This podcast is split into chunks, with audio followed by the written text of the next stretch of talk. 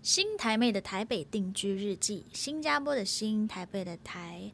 Hello，大家好，我是新台妹魏妙如，欢迎大家收听第三集的新台妹的台北定居日记 Podcast。今天的这一集呢，我前几天一直在想到底要讲什么。那之前在直播上呢，就有朋友说想要知道关于我在旅行的时候的一些小故事。那我就在想说，好吧，在台湾其实也真的去过蛮多地方，然后也发生过一些有趣的事情，所以透过这一集跟大家分享。说到旅行这件事情，我觉得自己好像已经重复过很多遍，无论是在朋友圈里面，还是之前上过一些通告啊，然后一些专访，似乎都会聊到旅行。嗯，应该也是因为我之前的那一张专辑就叫做《伟大的旅行》。所以会很多人想要问说，诶，所以什么是伟大的旅行？那今天不聊音乐，不聊那个专辑，主要是聊旅行这件事。为什么我喜欢旅行？我是在二十五岁那年养成一个喜欢到处去旅行的一个习惯，而且大多数都是 solo 一个人去的。一个人旅行听起来很可怜，对不对？没有人跟你一起吃饭，没有人跟你说话，你做什么东西都是一个人的。是的，真的很可怜。我去第一趟的 solo 旅行的时候，真的觉得自己很可怜。那当下为什么又有这个冲动想要一个人去旅行？其实是因为那时刚分手，然后呢，刚结束了一段，真的让我很啊心情很不好。但心情很不好，不是因为我想要挽回，是因为我真的真的很不喜欢这个人。大概就是一个恐怖情人。希望他不要听这个 podcast。OK，事过境迁，我也已经呃原谅他了。但是当下真的觉得哇，想要透过什么方式去忘掉这一段不开心的回忆。那当时呢，我只想远离大家，就抱这一种逃避的心态，觉得说 OK，我就是要离开新加坡，然后去一个没有人认识我的地方。所以那时我第一个去的地方就是日本。说真的，第一二天的时候呢，真的很不习惯，真的是有点觉得说，为什么花那么多钱把自己呃带到一个陌生的地方，而且新加坡离日本真的还蛮远的，要搭七个小时的班机，不像台湾这里就是两个小时就会到吧，对不对？所以其实长话短说，那就是一趟 疗伤之旅。然后我也没有想太多，就是觉得说我想要透过一个不一样的方式去让自己可以过得更好。那我觉得旅行就是一个可以有很多时间跟自己相处。我说的是 solo 旅行啦，如果你跟朋友去旅行，还是需要跟大家一起呃，you know 互动啊，聊天。那一个人你就真的有很多时间可以去思考一些事情，有很多时间。可以去观察周围的环境，有很多时间可以去知道说自己喜欢吃什么，自己喜欢的东西是什么。然后呢，也没有人会催你，没有人会，没有人会逼你做什么你不想要做的事情。那其实到了第三天之后呢，我就慢慢爱上这种感觉，就是因为平时的生活当中有太多的需要去迁就别人的。无论是在工作上啊，还是在呃朋友圈里、家人生活上，往往还是会有一些你需要去呃考虑到别人的事情。那 solo 旅行那段时间呢，就真的只是 me myself and I，我只需要考虑到我自己现在这个 moment 我想要做什么，我这个 moment 我想要吃什么，我想要想什么，然后没有人可以阻止我。这样听起来是有点自私，但是呢，其实，再深入一点的去思考的话呢，我觉得它是一种爱自己的方式，让自己有有时间可以去充电，有时间可以休息，有时间可以跟自己相处。好，所以刚刚这一段就是我的 solo 旅行的起源，二零一五年开始的，所以之后就去了很多地方啊，有嗯日本啊，台湾环岛也是有啊，然后有到欧洲的一些城市。东南亚，什么越南啊、柬埔寨，东南亚的国家都有去过。那现在呢，我想要跟大家分享一些就是在台湾去过的地方，因为现在很鼓励就是在台湾内旅游嘛，所以如果你们对我即将要介绍的地方有兴趣的话呢，非常鼓励大家出去走走踏青，自己一个人去也好，或者是带着你的家人、你的爱人去，都非常好。那首先呢，就是我去年去过的一个地方，叫做鹿野高台。那鹿野高台呢，那边其实呃，大家主要都是会在八月的时候才会去，因为八月的时候会有一个热气球的嘉年华。然后那个热气球的嘉年华还好像都是会发生在夏天的时候。我是二零一九年的时候去的，那时呢，大概是一个大概三天两夜的行程。那我是在一个非常 last minute、非常临时的一个状况下决定要去的，就是某天早上起来看到，呃，Facebook 上面说那个台东的热气球嘉年华的最后三天，那我就觉得说，哎，我好像没有看过热气球，哎，我真的没有看过热气球，我也没有搭过热气球，没有坐过热气球。刚好又有空档，就觉得不去白不去啊，这样子就错过就太浪费了，所以我就跟自己说好，先去网络上看有没有车票。那其实我已经预料到啦，从台北一直到台东，通常大家都会搭普悠马号嘛，呃，然后那个车票是已经卖完的，普悠马号那时当下。然后我就突然想起，我之前有一个朋友跟我说，如果你从台北买车票买不到的话，你可以把起点换成罗东，因为很多时候从罗东开始就会有车票。我也不知道那个那个原因是什么，但是对我就尝试了把那个呃起点换成罗东，然后就好巧不巧有哎有车票哎，然后我当时就觉得哇，这是天注定的，要我可以去这趟小旅行，所以我就赶快收拾东西，然后呢就搭计程车到呃市政府。然后市政府那边搭客运到罗东，罗东车站，然后再从罗东车站呢搭那个普悠马号到鹿野高台。其实那个站应该叫做鹿野，就是台东过后的一个小站。高台是你要到鹿野过后再搭车上去的。那当下我就觉得自己非常厉害，我竟然可以在一个这样 last minute 这样临时的一个情况下买到车票。而且我又不是台湾人，但我还是有尝试知道说，诶，起点换成罗东，也许就买得到票。所以，我 so proud of myself。然后呢，呃，那时就在那个车上呢订我的民宿嘛。那记得那时订的一间民宿呢，名字有点长，它叫做泰语聚宝。诶，等一下，泰国的泰，犹豫的豫，聚宝坊民宿。这是泰语聚宝坊民宿。为什么要特别？跟大家介绍这间民宿，其实不是因为它特别美，它就是一个家庭式的那种民宿，把自己的家改几间房间，呃，做成民宿。但是为什么要特别讲？是因为我觉得老板人非常好。因为当时我在车上呢，我订到的房间是四人房，而且那是在鹿野高台上剩下的唯一一间房间。因为鹿野高台上其实有很多不同的民宿，但是因为那个。热气球嘉年华是一个很多人想要去的一个活动，所以当下已经没有地方可以住了。然后我就只看到那一间，然后那一间刚好又是四人房，我就硬着头皮就定下去。然后就觉得说，唉，一个人住四个人房也蛮爽的嘛，至少一个人可以睡两个大的那个双人床，也很秀啊，也很秀，也很爽。然后想不到几分钟过后，民宿的人打来，然后是老板。然后老板说：“哎，小姐，我刚看到你订那个民宿，我们这边的民宿。那请问你是几个人入住啊？”然后我就说：“我我一个人啊。”那老板说：“哦，你一个人哦，那好啊，那我就算你一个人的钱就好，你就你就不用你就不用付四个人的费用。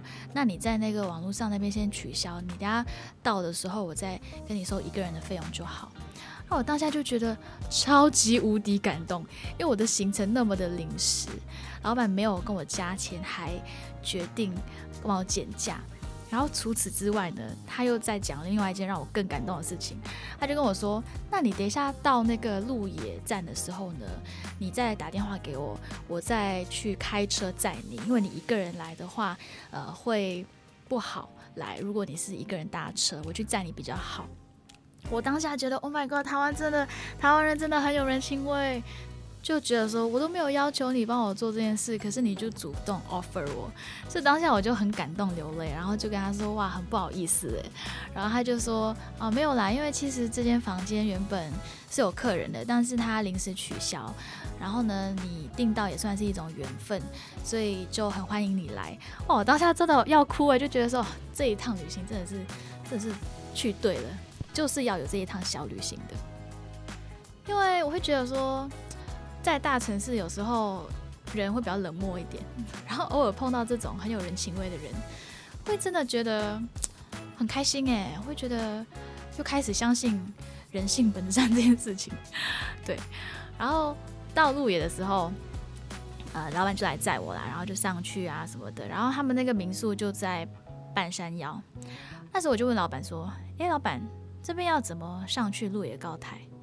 啊，因为民宿是半山腰这边嘛，他说哦，你可以那个骑脚踏车，骑脚踏车很快哦，你就就是骑一骑就上去了。所以我当时就觉得说，嗯，应该 OK 吧。然后民宿那边是有提供脚踏车让我们去借来骑上去的。所以我把我的行李放下来过后，我就骑脚踏车上去，然后我就看我的那个电话上面的 Google Map，然后就写说要骑四十分钟。就觉得 OK，四十分钟应该不会太久。怎么知道我越骑的那个斜坡越陡，就是越来越越来越陡，越来越难骑。然后我当下就在想说：天哪，这个应该不可能用骑的上去吧？然后我才意识到说：哦，对，老板住山上，他应该很习惯这么做。可是我是一个 city girl，住在大城市的女生，我真的没有力气上去。所以我骑了大概十五分钟，我就放弃，因为那个斜坡真的是超级陡。你想象你上阳明山的那个那个开车上去的时候，都会一圈一圈这样上去。你想象你是骑脚踏车这样上去，所以呢，我就放弃了，然后就下了脚踏车。然后我下了脚踏车，就边推着脚踏车，然后超级狼狈，因为那时是夏天嘛，所以我就一直在流汗，一直在流汗。然后我旁边就有很多那种很大的客运啊。一直从我旁边经过，一直从我旁边经过，我当下就觉得说：天哪！那个客运上面的那些乘客一定觉得说：这你是疯了吗？为什么要一个人推着脚踏车，然后在这个半山腰上面走来走去？所以我就推着脚踏车推推推推，然后推上去的时候，哇，已经过了一个小时，然后当时我已经就是汗流浃背，觉得我大概已经燃烧了四千卡路里吧，一个星期所有的热量都已经燃烧完了。但是很开心啦，上去就是看到哇，是一个嘉年华的气氛，然后有很多不同造型的热气球，然后呢又有很多的摊贩，它就很像一个小夜市在那边，然后又有很多人、很多家庭在那边野餐，有很多很漂亮的 cafe，所以那时我就选了一间 cafe，然后就在那边喝我的下午茶，然后在那边看热气球，然后一直到晚上。晚上的一个不同的热气球造型的灯光秀，所以到了晚上我就觉得说，哦，好，结束了一天非常疗愈的行程，我现在要下山，下到半山腰，我就觉得说，哦，下山应该比较容易啦，可以骑脚踏车，然后我才意识到，哎，天很暗哦，应该没有办法骑车哦，因为是完全暗的。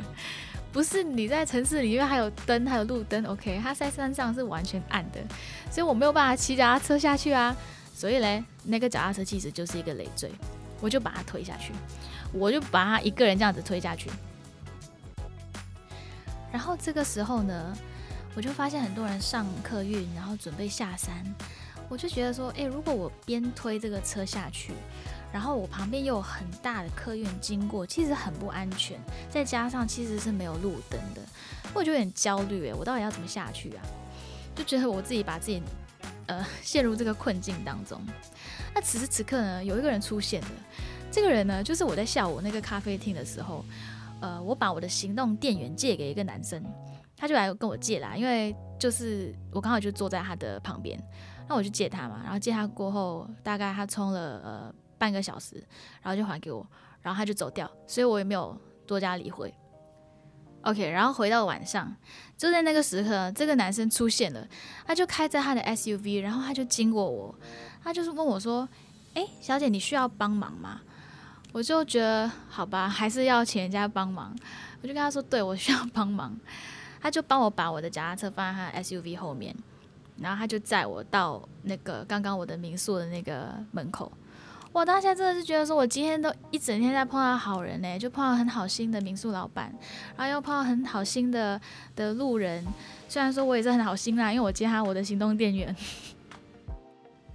所以这一整天的这个行程就让我觉得很开心，觉得说，哇，如果我待在台北的话，如果我没有踏出去的话，我今天就不会碰到好人好事诶。好，这就是鹿野高台的一个小插曲。之后的事都呃蛮无聊啦，就是那种一般的观光啊，然后到处走走看看。但是想要跟大家分享的这一段是主要印象很深刻，因为有很好的人帮助我。下一个在台湾让我觉得印象非常深刻的一个地方呢，就是古关。古关呢在哪里？古关算是在台中那边，然后你到台中高铁，你还要再开车开一个小时多才会到古关。然后它算是一个山区，也算是一个很热门的泡温泉的景点。那我为什么会去那边？是因为我的朋友春荣他有夜配。然后呢，必须到那边的一间很高级的饭店去住。那那间饭店叫做红西诺亚温泉饭店。你们也许有听过，因为红西诺亚，红西诺亚它是一个呃饭店的集团，所以它不只是在台湾，它在很多地方，在日本是有很多间的，因为它源源自日本。这趟旅行是很奢华的，因为红西诺亚这个古关的温泉饭店。一晚的住宿呢，应该也要两万台币，非常非常贵。而且呢，它的那个预约呢是已经呃到那种三四个月后了。所以如果你想要住这个地方的话呢，你必须提早来订。然后刚说这一趟我是跟我的朋友一起去的嘛，所以呢，它不算是 solo 旅行。但是呢，我跟这个朋友去，我还是觉得他像 solo 旅行，因为我们两个都是非常独来独往的人，所以他做他自己的东西，我做我自己的东西。我们住在同一个呃饭店，然后那个饭店给我们同一间房间。可是很多时候他就拍他自己的照，因为他要做夜配嘛。然后我就在那边拍我自己的线动啊，我的 IG 啊，我打卡，然后也是在那边处理一些工作，所以还是算是那个啊 solo 旅行啊哈，非常冷漠的两个人。OK，然后这一趟旅行其实都很顺利，没有什么小插曲，服务也非常周到。然后在这边想要跟大家介绍，真的是因为我真的觉得它是我住过的最漂亮的温泉饭店。因为它每一间房间里面都会有一个温泉，然后它的温泉是面向那个山区的，所以你现在在泡温泉，然后你往外看，你就会看到一片一大片非常漂亮的山区的景色，真的真的很很推。所以如果你们有很多钱，或者是想要浪费钱、想要花钱，啊，非常建议你们可以带女朋友、老婆去这个红星诺亚或旭诺亚的古关的温泉饭店。接下来想要跟大家介绍的地方是台南的安平，安平古堡、安平渔港、渔港吗？安平老街那边，我是之前就去过台南，但是之前没有去过安平那边，呃，是今年，然后印象很深刻，就是在安平看夕阳这件事，因为真的很漂亮。你们一定会觉得我很夸张，因为刚刚说什么哦，温泉饭店是我住过最好的，现在又说安平的夕阳是我看过最漂亮的。实际上真的是啊，我是真的是有感而发，大家要相信我。我还因为印象很深刻，所以呢，嗯，回到台北的时候，去一个画廊画画的时候呢，我还把那个画面画出来耶。所以有机会的话，我在 IG 上面贴一贴，让你们看看那幅画。我觉得画不错，是用亚克力颜料去画的。那在台南呢，除了安平那边，其实有很多，相信你们一定比我熟悉啊，什么奇美博物馆啊、赤坎楼啊那边。我觉得台南我印象也很深刻的就是食物了，因为它食物都偏甜嘛，然后我又很喜欢吃甜食，所以那边就是我的一个天堂，什么东西都。都很好吃，因为都带有甜甜的味道，连鹅阿煎都是甜的耶。It's so amazing，因为在新加坡的鹅阿煎是咸辣，然后在台北这边吃到的是咸，然后在台湾那边吃到的鹅阿煎竟然是甜的，它就颠覆了我对于鹅阿坚原有的那个印象。那台南这个部分呢，我之后有机会的话，在 YouTube 上面再 PO 一个 vlog，因为之前去台南其实有拍了一些片段，只是我到现在都还没有剪，因为就是剪影片需要花很多时间。有谁如果愿意当我的呃剪辑师的话呢，请 email 至。开玩笑啦，只是对啊，给我时间把那个影片剪一剪，之后再跟大家分享更多关于台南的行程。第四个要跟大家介绍的地方呢，就在台北，所以呢，台北的朋友可以去，不会太远。这地方就是猫空，猫空相信很多人都会去过啦。然后呢，我这边有发生过一个蛮有趣的一个故事，那就是我竟然有一次在台风天的时候去猫空，真的很瞎，因为我没有一个看电视的习惯，所以那时来台湾的时候。刚好住的饭店，我就没有把电视打开，所以我就完全没有看到说，哎，其实今天是台风天。然后呢，我看外面其实是有一点阴暗啊，只是对我来说那个阴暗是 OK 的，因为你必须了解，新加坡呢是一个热带国家，我们有很多雨林。然后当我们说下雨的时候，我们的雨真的是那种倾盆大雨，所以那种阴暗对我来说。不是一个很坏的天气，就是在新加坡，也许是一个蛮正常的的一天，所以我就我就去了，我就觉得说好吧，应该没事，就还是可以去猫空上面走走看看，喝个茶，然后我就搭那个缆车上去，但是当下其实已经觉得 就是有点冷，然后风有点大，然后就觉得说为什么今天猫空的人那么少？正确来说应该是没有人。但是我在想说，如果不能上去的话，为什么它还会开放缆车呢？那可以开放缆车，应该是可以上去吧。所以呢，我还是义无反顾的搭缆车上去了。然后呢，缆车开始启动的那一刻，我就后悔了，因为你知道，在呃到猫空的有一段呢，它会是经过一个算是山脉，有点看似像山脉的一块一个 valley。OK，Valley 的中文是什么？我不知道。OK，然后呢，那时我的缆车就在那边一直晃，一直晃，一直晃，而且它又变得非常的缓慢，所以它又慢又一直晃的时候呢，你就真的会感觉那整个缆车似乎是快要掉下去了，非常惊悚哦。但还是有惊无险的抵达了猫空。只是我一下缆车的那一刻呢，我就听到一个公告。他就说：“各位乘客请注意，因为台风的关系，他们即将关闭缆车的服务。所以等于说呢，如果我要下山的话，我必须是搭车或叫计程车之类的。”哇！我当下超崩溃哦，我刚好是搭了最后一趟缆车上去的。那我上去过后，我又觉得说，哎呀，我都已经上来了，那即使台风又怎样，我还可以拿着伞啊。所以我就拿着伞，然后就走来走去。然后呢，想不到那个风越来越大哎。然后我那个伞又是那种在 Seven Eleven 买的，才一百元的那种，所以它就短了。然后此时此刻，我就看到旁边有一间茶馆。我就赶快冲进去，然后 冲进去过后，老板就很惊讶的看着我，就觉得说为什么这个时候还会有人在毛孔？对，总之就是我在那个茶馆那边避雨啦。然后呢，因为已经在那边了嘛，就顺便喝茶了。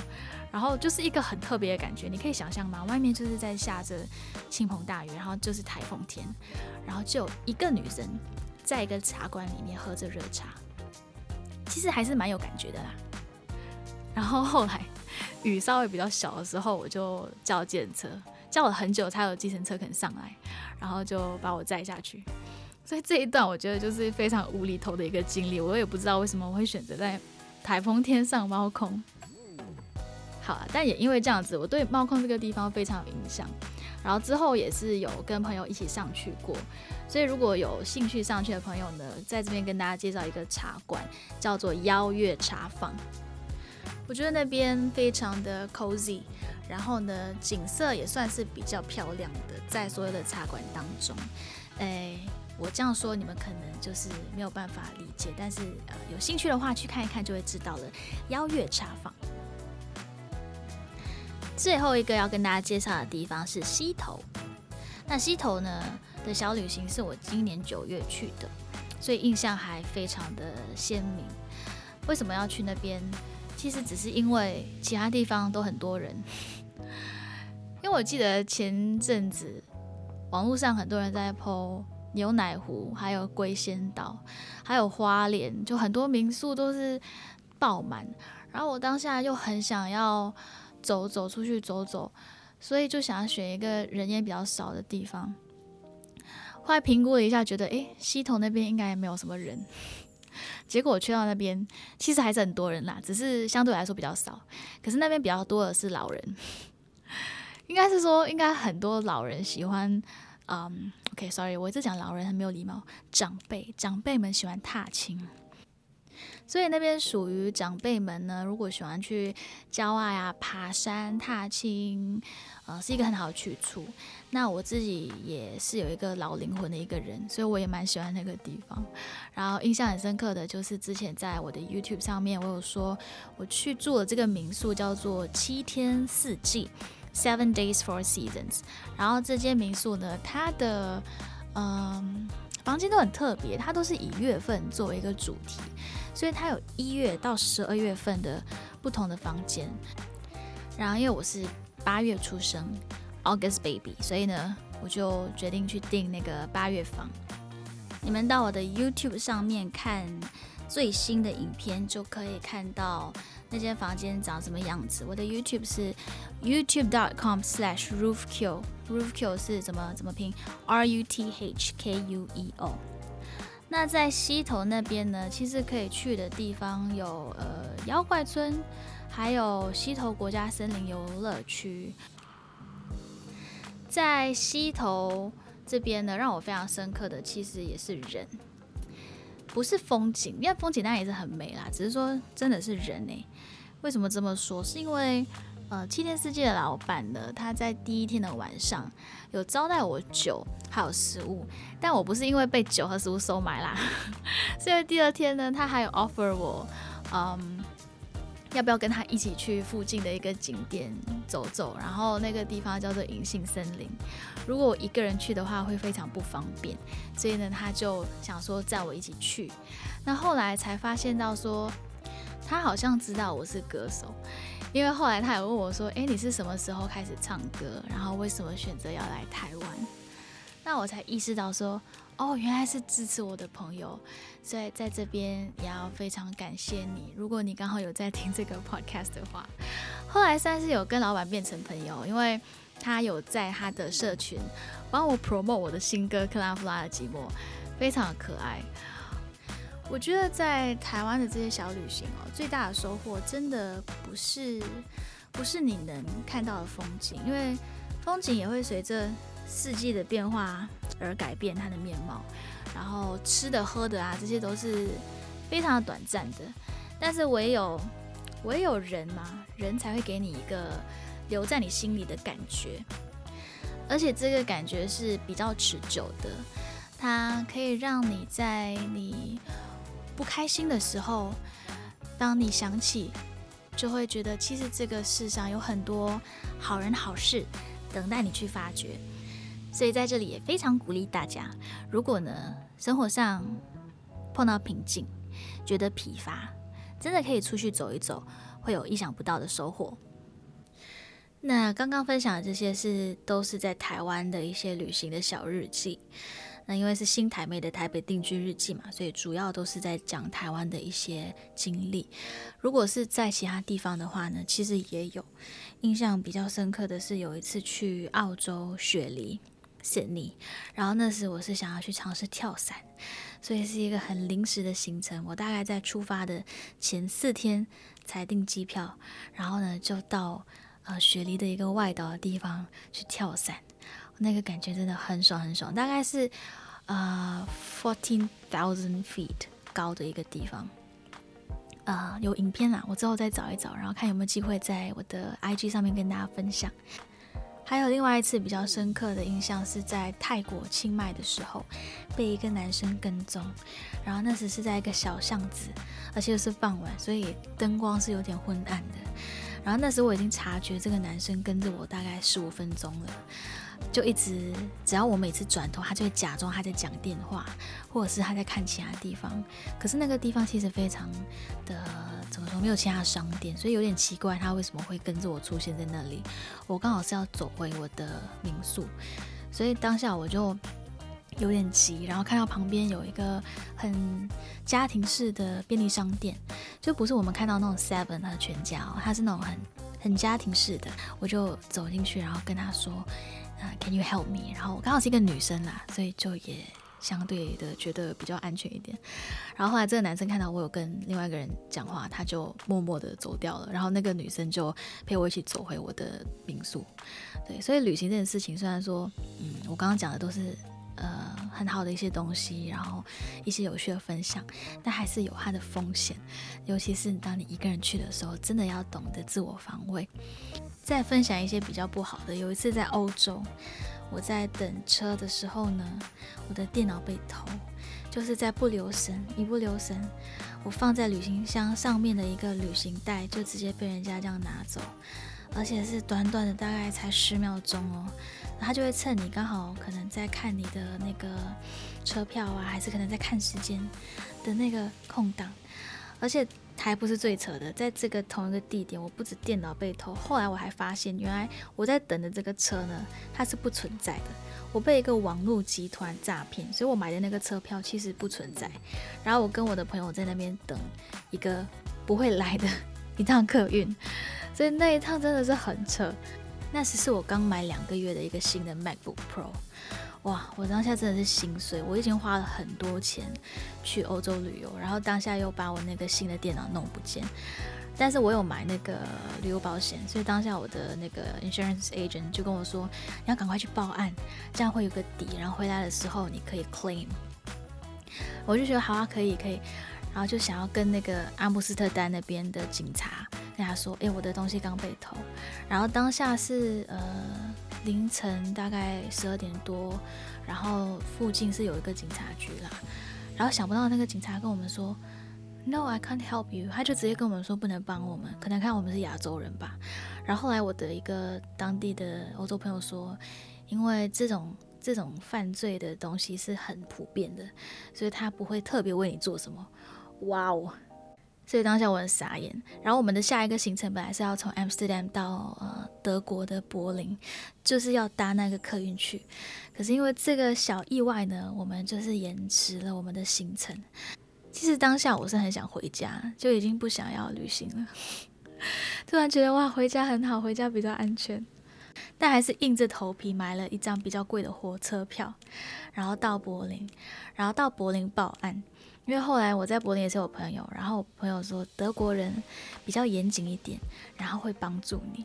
然后说真的，到那边真的那个德国警方就说 OK OK we'll help you，只是他就很纳闷说为什么 Amsterdam 那边的警察没有帮你报案？我说我也不知道，他们就说不能帮我。所以在国外真的是无奇不有。那除此之外呢，还有一次是在越南吧，那一次是我跟我妹一起去。然后我们刚下飞机，用平台叫了一辆车来载我们到饭店。那当下我就觉得应该是很简单的一件事情，然后就已经订好车在等车。然后后来另外一辆车出现了，是不同的车牌哦。然后他就跟我们说：“呃，你还会是我来载你们，因为我们这边呢。”呃，司机是一个团队的，就是很多司机都是属于一个团队的。就有时候这个司机接单，可是他不一定是在这一区，他会把这个单丢给另外一个在附近区的一个司机。然后我当下就也相信他，所以就上了车。然后上了车过后，他就叫我把那个订单 cancel 掉，因为不是同一个司机嘛。那我那时也不知道是少了哪根筋，我就觉得说好吧，那就 cancel 掉。然后只是说，因为快餐手掉过后就没有显示到底要付多少费用嘛，我就问他说，所以要付多少费用？然后当下他就跟我讲了另外一个费用，是跟那个 Uber 上面的费用不一样的。然后又在跟我说，哦，因为我们等一下要过这个地方，会有个路税之类的。哇，我跟你说，那时我就已经知道说我被骗了，只是因为我们都已经在他车上，而且又是两个女生，所以就有点怕怕的。所以当下我就觉得，好吧，我要就是要硬起来。所以就在那边跟他说，就就是这个价钱一口价，不然就就不要这样子。所以他后来可能也是觉得说，好吧，至少有赚一点钱，所以就还是有载我们到我们的目的地啦。只是说，我们就花了比较多钱。然后这一切一切的经历，有时候会让我觉得说，旅行也是一体两面的一件事情，而且也可以看到生活百态，真的是不同国家的人在做的不同事情。但这也算是一种历练啊，可以呃让自己知道说，好吧，以后不要那么容易相信人，可以训练自己的一个警惕心，不要那么的少一根筋。但一切一切，我觉得呃利还是。多过弊的，就是我的美好的经历还是多过这些不好的，所以我还是会持续的旅行。只要是之后这个疫情呃缓下来过后，没必要等个一两年，我不知道。但是我很期待那一天，我可以又很自由自在的想要去哪里就去哪里。首先，先让我存钱，赚更多钱，才可以做这件事情。希望你们喜欢今天的新台妹的台北定居日记。那我们第四集见哦，拜拜。